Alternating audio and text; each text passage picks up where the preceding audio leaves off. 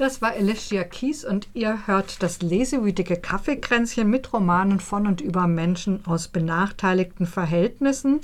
Rike hat gerade einen Mann seiner Klasse von Christian Baron vorgestellt, Rosemarie Streulicht von Denise Ode und Babette Fehlstart von Marion Messina aus Frankreich. Aus euren Buchvorstellungen wurde ja schon deutlich, dass alle drei Romanfiguren recht autobiografisch geprägt sind und aus benachteiligten Verhältnissen stammen. Aber die Herkünfte sind dann, glaube ich, doch recht unterschiedlich auch. Könnt ihr das vielleicht nochmal zusammenfassen? Aus welchen Verhältnissen kommen eure Romanprotagonistinnen und Protagonisten? Rike, im, im Roman von Christian Baron hat mich vor allem diese äußerste Armut beeindruckt. Ja, das ne? hat faktisch Tradition in der Familie. Also die Eltern und auch die nähere Verwandtschaft, in der näheren Verwandtschaft kam kaum einer über den Hauptschulabschluss hinaus. Und nur der Großvater mütterlicherseits hatte überhaupt eine abgeschlossene Ausbildung. Der Vater war Möbelpacker und schon mit 14 Jahren ist er rumgezogen, hat abends Zeitung ausgetragen. Die Mutter war zu der Zeit, wo sie im Buch vorgestellt wird, Hausfrau. Alle bewegten sich mehr oder weniger am Rande der arbeitenden Klasse, aber wirklich am Rande und konnten von dem Geld eigentlich nicht vernünftig leben. Mhm. Und da setzte sich auch Frust und Gewalt und Vorurteile gegen Ausländer vor allen Dingen und gegen Akademiker setzte sich da voll fest. Zum Beispiel heißt es dann, die kommen her, kassieren Begrüßungsgeld, kaufen sich Markenklamotten oder was weiß ich was, dass sich unser eins trotz Arbeit nicht erlauben kann. Und dann sind sie auch noch kriminell. Also solche mhm. Sprüche werden mhm. da mhm. mhm. geklopft. Oder ein Argwohn gegen Bessergestellte, wenn er schreibt, nach der Schule gleich in den Betrieb, acht Jahre haben gereicht und wir sind heute auch nicht dümmer als die mit ihren 13 Jahren bis zum Abitur.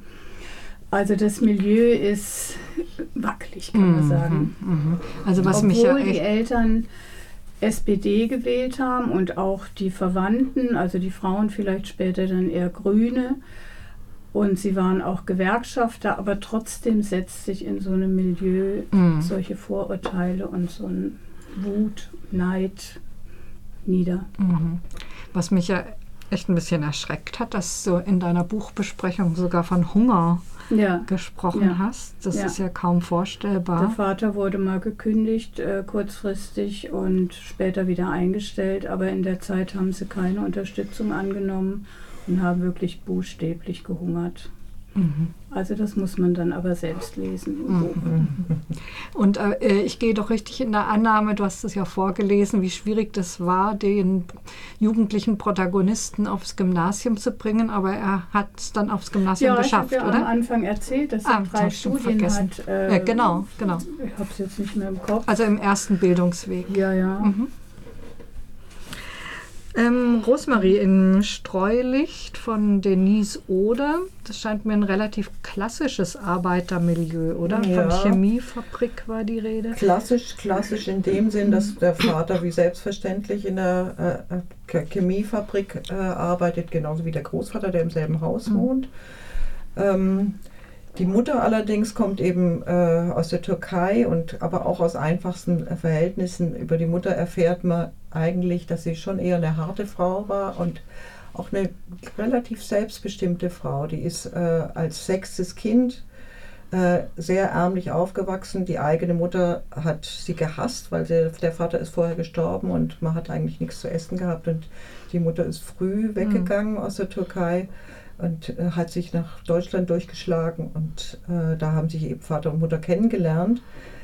Ähm, aber was, so, was ich so erschreckend fand bei diesen äh, Beschreibungen von dieser Herkunft, das ist nicht, die, dieser Vater ist nicht irgendwo eingebunden in diesen Ort, das scheint ein kleiner Ort zu sein. Ähm, und da gibt es keine Stammtische, es gibt keine Gewerkschaft, es gibt keine Vereine. Man kauft ein, am besten in der Gegend, wo man, sich, wo man einen nicht kennt.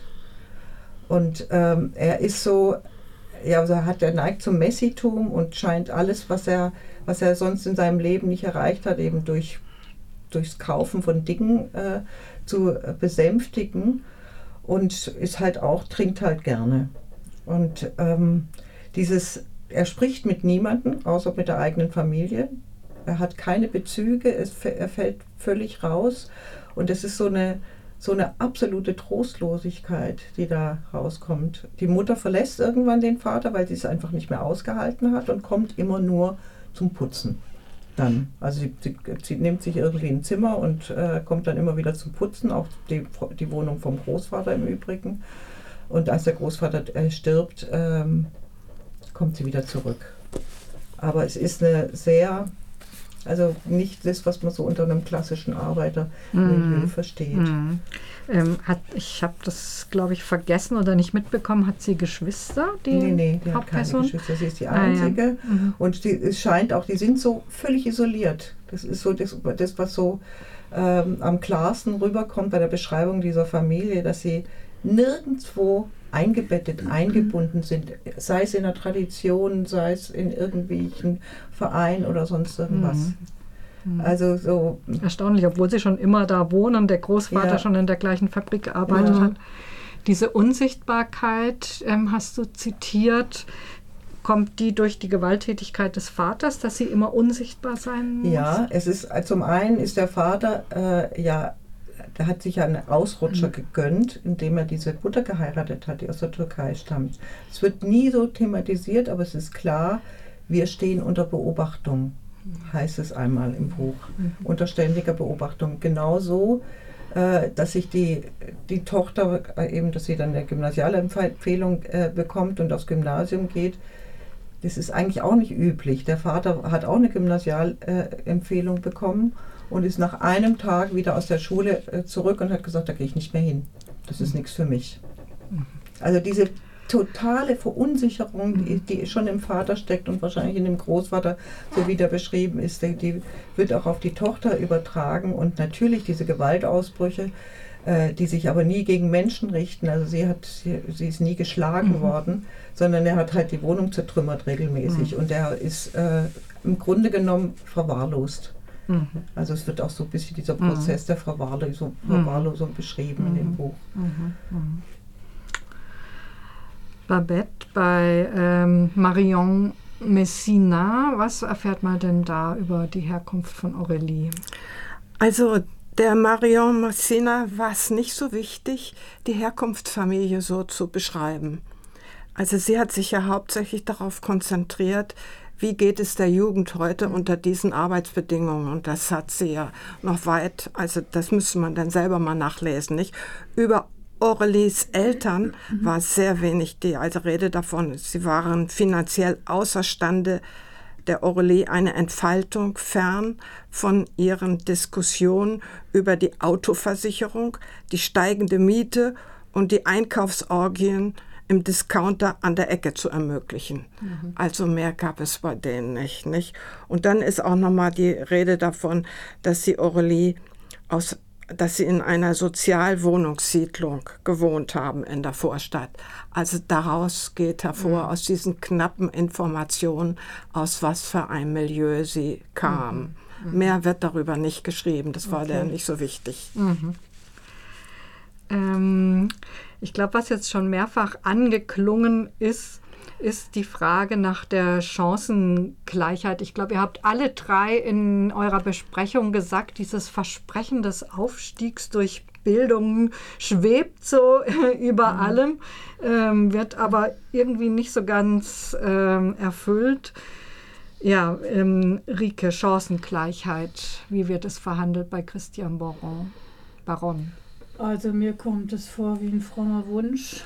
Also Christian Baron hat es eigentlich nur geschafft mit außergewöhnlich guten Zeugnissen, mit eisernem Willen, mit Ehrgeiz und auch mit Durchsetzungsvermögen. Und selbst äh, die Grundschullehrerin hat ihm ein sagenhaft gutes Zeugnis, also eins ohne Noten, weil er drei Monate gefehlt hat in der Schule, in der ersten Klasse, weil er krank war. Und die hat ihm ein wirklich äh, tadelloses Zeugnis geschrieben in Form von Beschreibungen. Und die Bäckersfrau hat dann gesagt, wie sie, wie, wie sie das mitgekriegt hat, so ein Zeugnis wird er nie wieder kriegen. Und selbst wenn er immer Einsen schreibt irgendwo, das ist sein bestes Zeugnis. Also auch diese Grundschulempfehlung aufs Gymnasium hat eigentlich nicht viel genützt, wie man das ja gesehen hat bei dem Herrn Schofel. und äh, also das ist schon ein sehr, sehr steiniger Weg und um diesen Aufstieg zu schaffen. Also es braucht viele Bausteine und vor allen Dingen braucht es Geld, was ja gar nicht da war. Und er sagt dann auch am Ende des Buches, am Ende seiner Ausbildung, seiner universitären, hat er 15.000 Euro Schulden gehabt. Das war das Ergebnis. Mhm. Mhm. Also Stress. Rosmarie, bei Denis Oder, wie sieht es mit der Chancengleichheit aus?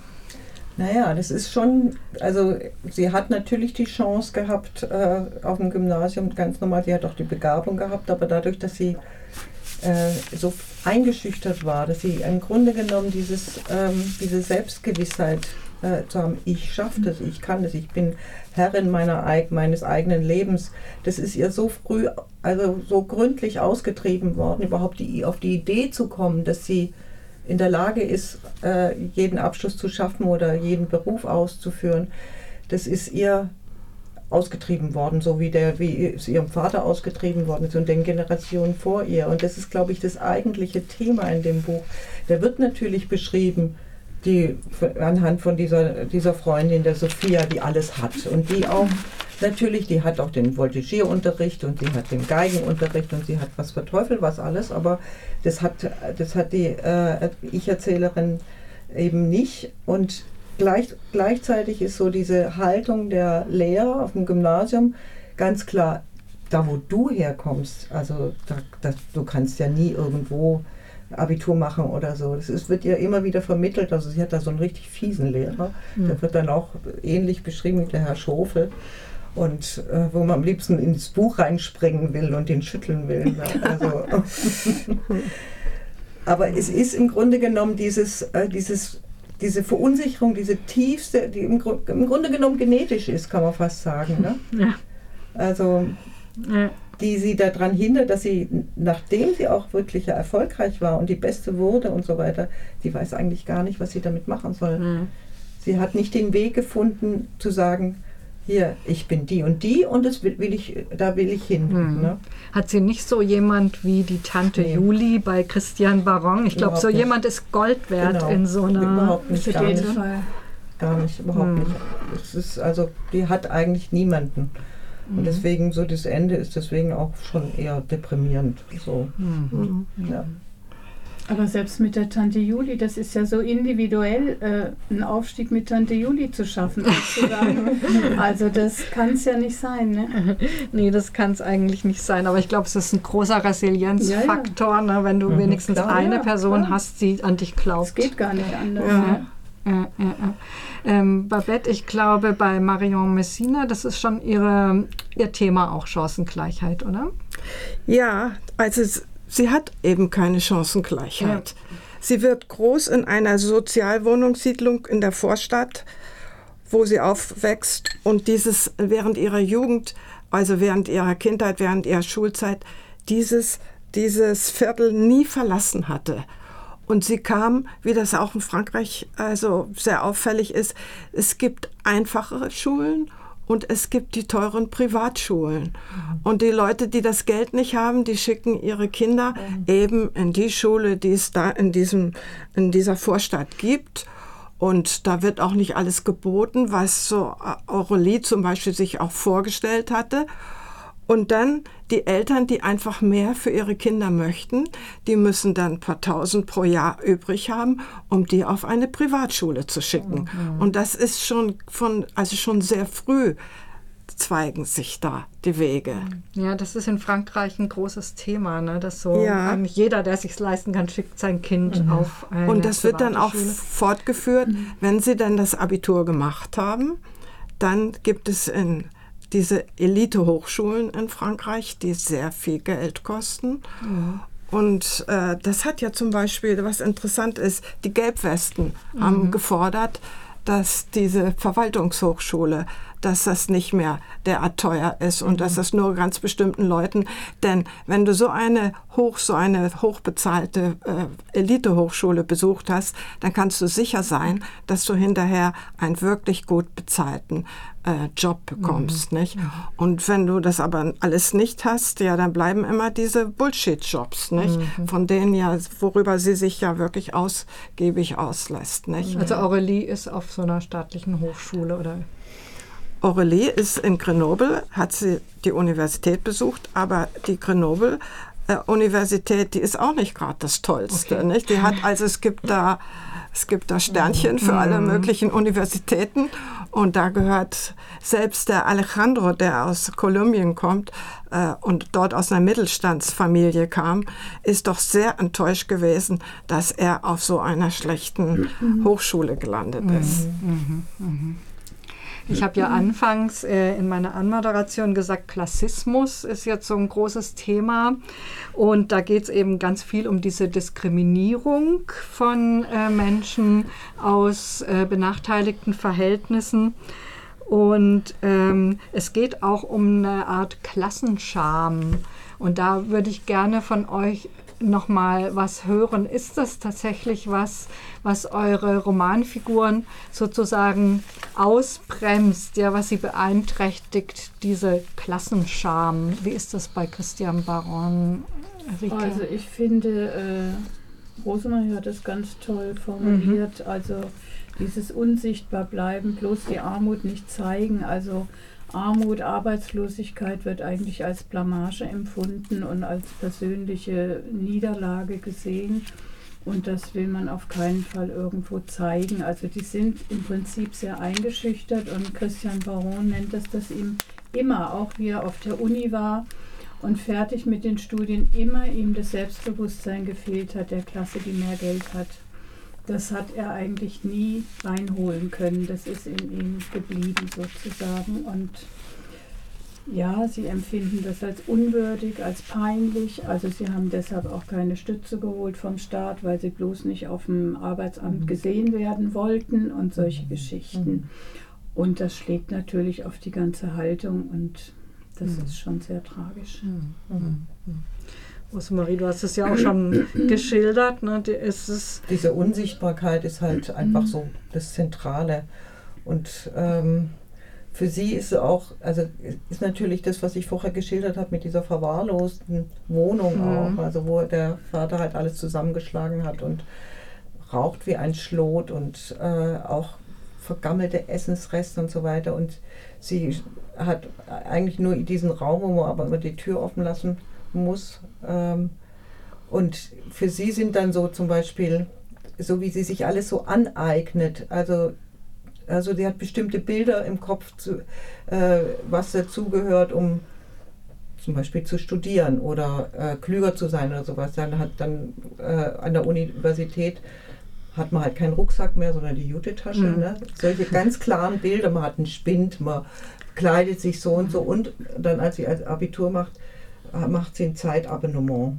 Ne? Um, das sind so diese Chiffren, mit denen sie sich ausstattet, um zu zeigen, ich gehöre jetzt zu dieser mhm. anderen Klasse. Aber das sind nur Bilder, die sie nicht ausfüllt, ja. die sie sich aneignet, weil sie glaubt, äh, jetzt, damit niemand mehr, mehr sieht, wahrnimmt, woher sie kommt. Ne? Dass sie halt, äh, dass man riecht, woher sie kommt, dass sie, also äh, die Kleider voller Rauch sind und so weiter. Das ist für sie, dann kauft sie sich irgendwelche Parfüms und so weiter, um mhm. das eben zu überdecken. Ne? Mhm, mh. Das ist so, die, also da drin drückt sich dieses, dieses Charme eigentlich mhm. aus. Also selbst wenn man die Finanzen aufbringt, um, um diese Statussymbole ja. zu haben, füllt man sie nicht genau. aus, sozusagen. Ja. Mhm. Ja. Mhm. Wie ist das bei ja, im Fehlstart? Ja, Aurelie, genau. Aurelie, also es gibt hier ein Zitat, das habe ich vorhin schon erwähnt. Aurelie ist die kleine Weiße mit gesenktem Blick und verschränkten Armen. Also sie stand auch in der Universität, sie stand immer oder saß immer mhm. abgesondert. Mhm. Sie hat nicht den, den äh, sie hat nicht die Sprache drauf gehabt, mhm. um, um Kontakt mit den anderen Studenten zu finden. Zum Beispiel hat sie probiert, sich jeden Tag im Hörsaal woanders hinzusetzen. Und zwar so, dass noch jemand anders sich neben sie setzen kann. Aber ihre Ausstrahlung, der gesenkte Blick oder was auch sonst es noch alles war, nichts wird nicht so genau beschrieben, aber es wird beschrieben, dass ihre Ausstrahlung so war, dass selbst im Hörsaal sich niemand neben sie setzen wollte. Mhm. Mhm. Also. Fremdgefühl, ne? Ja, Fremdgefühl. Mhm. Also bei, was mir jetzt gerade noch einfällt, bei äh, der Hauptfigur in Dennis Odes Roman ist auch noch dieses ihr, ihr türkisches Aussehen. Mhm. Also dass sie sich die Oberlippe rasiert, dass sie die, mhm. Au die, die äh, Augenbrauen zupft und dass man ja nicht da genau dahin gucken darf und so weiter. Das, ist, das kommt bei ihr noch dazu, diese Scham über ihre Herkunft insgesamt. Ne? Ja. Das mhm. ist. Mhm. Ich, wir kommen schon zum gegen Ende, aber ich würde euch gerne noch die letzte, alles entscheidende Frage stellen. Nämlich, ähm, ja, dass es ja nicht so schön ist, wenn so ein neuer Klassismusansatz in dem Beklagen der Zustände sozusagen mündet oder und in dieser Beklagen der Diskriminierungen der mhm. betroffenen Personen, sondern letztendlich geht es ja darum, um kämpferische Ansätze, um das ist ja was, was man ändern kann im Gegensatz zu seiner Hautfarbe oder einer jüdischen Herkunft, kann man ja ähm, soziale Gerechtigkeit durchaus erkämpfen. Ist da irgendwas in euren Büchern, du, Babette, du hast ja schon beklagt, dass es fehlt, aber ist da irgendwas in euren Büchern zu entdecken? Also von Kampfgeist kann, äh, Kampfgeist kann da keine Rede sein, also oder Protest auch nicht. Es ist eher eine Resignation, dass das so ist und dass es schon immer so war und dass der Großvater und alle Verwandten schon so gelebt haben, also dass man da auch gar nicht rauskommt. Obwohl der Christian ja, war. der ja, hat es probiert und der hat es geschafft, alleine. aber im mhm. Prinzip äh, glaubt er, dass, äh, dass, dass das was sehr Gottgegebenes ist, wo man nicht mehr rauskommt. Also das wird auch nicht erklärt. Er sucht ab und zu mal, wirft er Fragen auf, aber es ist mehr eine Resignation. Ich kann ja die Stelle mal vorlesen. Noch immer stank es in der Berliner Straße nach Geröll, noch immer lungerten an diesem Ort die Vergessenen herum und noch immer lebten in diesen Behausungen die Vorwurfsvollen, denen eigentlich längst klar war, dass diese Gesellschaft ihnen im Erwachsenenalter kaum mehr zu bieten haben würde als die lebenslange Armut, die schon ihre Eltern und Großeltern und Urgroßeltern zermürbt hatte. Also so sieht mm. er mhm. das eigentlich auch. Mm. Mm. Und tragisch. Ja, aber ich finde trotzdem, dass er mit dem Buch einen nachdenklich macht. Mhm. Man kann ja auch selber die Fragen aufwerfen ja. und kann mhm. auch selber sich Gedanken machen. Es ist natürlich auch nicht die also, Aufgabe von ja, Romanen, jetzt ja, den Klassenkampf auszurufen. ja, genau. Ja, manchmal, ach so, ich wollte noch eins sagen. Mhm. Manchmal finde ich auch, äh, dass sie so ein bisschen in ihrer Situation stecken bleiben. Du hast das ja auch geschrieben, mhm. dass sie irgendwie das so verinnerlicht mhm. haben, dass sie sich auch gar nichts zutrauen irgendwie. Mhm. Also zum Beispiel haben sie diesen, diese Geschichte äh, verinnerlicht, dass wer nicht arbeitet, äh, hat auch keinen Anspruch auf Geld oder so, deshalb haben sie auch keine Stütze genommen. Mhm. Und also viele Sachen sind da so festgefahren, mhm. dass ich denke, wie will man da überhaupt rauskommen mit einem mhm. Protest oder so? Mhm. Mhm. Ja, Sie sind. Also ich kann hier nur äh, bei mir nur ein Zitat äh, wiedergeben, was das so ein bisschen widerspiegelt. Ähm, das ist eben genau diese Frage, wieso hast du dich nicht gewehrt? Immer verzweifelt, da wurden ihre Stimmen immer mehr Fragezeichen reiten sich aneinander und ich wollte rufen, dass es von vornherein kein Ich gegeben hatte, dass ich hätte wehren können. Nichts war je von mir ausgegangen. Alles ist immer nur auf mich eingefallen. Ich habe in, der, in einer Grammatik gelebt, in der sich Wehren von vornherein nicht vorgesehen war. Mhm. Also das sagt im Grunde genommen für, jetzt für, für diese ähm, äh, Ich-Erzählerin alles, dass sie eigentlich das nicht, nicht gelernt hat. Mhm. Mhm. Ja, sie sind ratlos. Das mhm. habe ich. Ein Freund von Aurelie hat einmal, also haben sie abends miteinander gesprochen und dann hat er gesagt, dieses Leben, das können wir so nicht aufbauen, wenn wir so wenig Geld verdienen. Wir müssen hier weg aus Paris. Wir gehen alle aufs Land. Aber was sie da, das war der einzige Ausweg, der Okay. gezeigt wurde. Wir gehen Okay. aufs Land. Okay, das ist ein bisschen frustig. Also es gibt noch viel zu tun in Sachen sozialer Gerechtigkeit und unsere Romane geben erstmal einen Anstoß dafür auch, denke ich schon. Ähm, nennt doch bitte noch mal die Romane, die ihr vorgestellt habt.